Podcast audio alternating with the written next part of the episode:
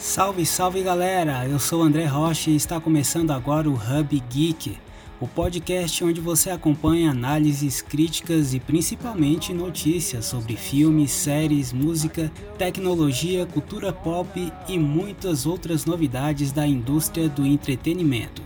No bloco de notícias de hoje temos os indicados do Game Awards, novidades no FIFA 20 e informações sobre Coringa 2.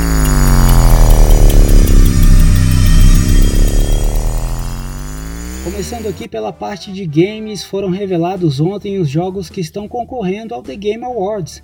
Para quem não sabe, o The Game Awards é uma espécie de Oscar da indústria dos games.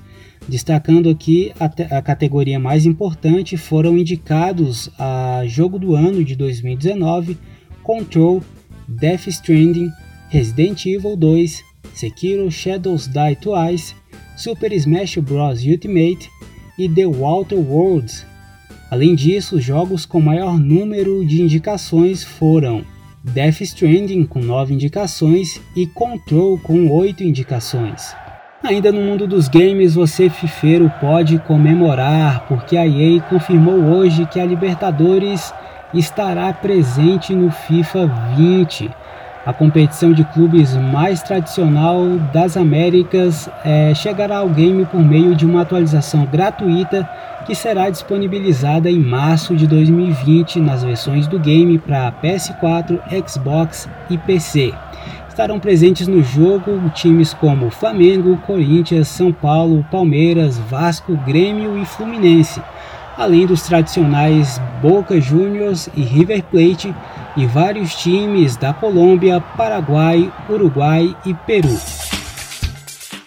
E a nossa principal notícia do dia vem do cinema. Segundo o site Hollywood Reporter, a Warner já estaria trabalhando na produção de Coringa 2.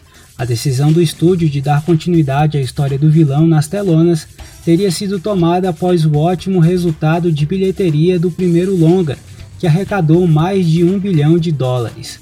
Todd Phillips, que dirigiu o primeiro filme, estaria em tratativas, negociações com o estúdio para dirigir também a sequência.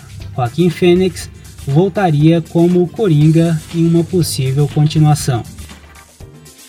Esse foi o primeiro episódio do Hub Geek, eu agradeço muito a sua companhia, lembrando que o programa vai ao ar toda segunda, quarta e sexta. Nos vemos na próxima edição, até lá!